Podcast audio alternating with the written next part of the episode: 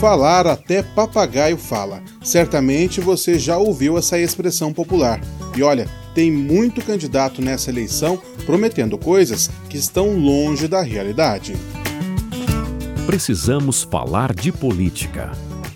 Tema de hoje: Promessas versus realidade. Com José Eduardo. Mesmo com todas as ferramentas que nós temos à disposição para checar se determinadas afirmações são verdadeiras ou não, ainda existem políticos que insistem em fazer promessas que não têm a menor chance de se tornarem realidade. E a naturalidade com que determinados pretendentes a cargos públicos fazem isso, honestamente me assusta. Por isso eu quero hoje fazer um alerta e provocar uma reflexão a respeito disso. Ao apresentar as propostas, seja na rede social, no panfleto, no plano de governo ou até mesmo em entrevistas ou debates, é fundamental fundamental que a gente preste atenção se o candidato está falando como ele vai colocar aquela promessa em prática. Muitas vezes as intenções são ótimas e as ideias maravilhosas, mas não são viáveis, não são aplicáveis na prática. Seja por desconhecimento ou por má fé, tem candidato prometendo aquilo que não vai conseguir cumprir.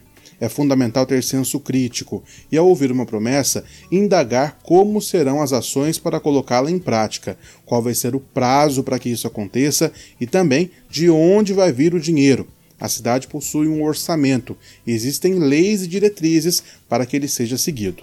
Planejamento e compromisso são fundamentais. Eu já falei aqui também a respeito do papel do prefeito e do vereador e o que cada um pode ou não fazer.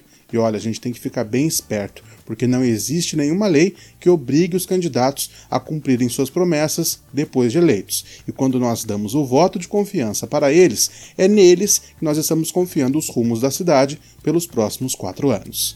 Se você concorda comigo, se você tem alguma opinião a respeito, deixe aqui nos comentários, compartilhe com seus amigos e na semana que vem tem mais.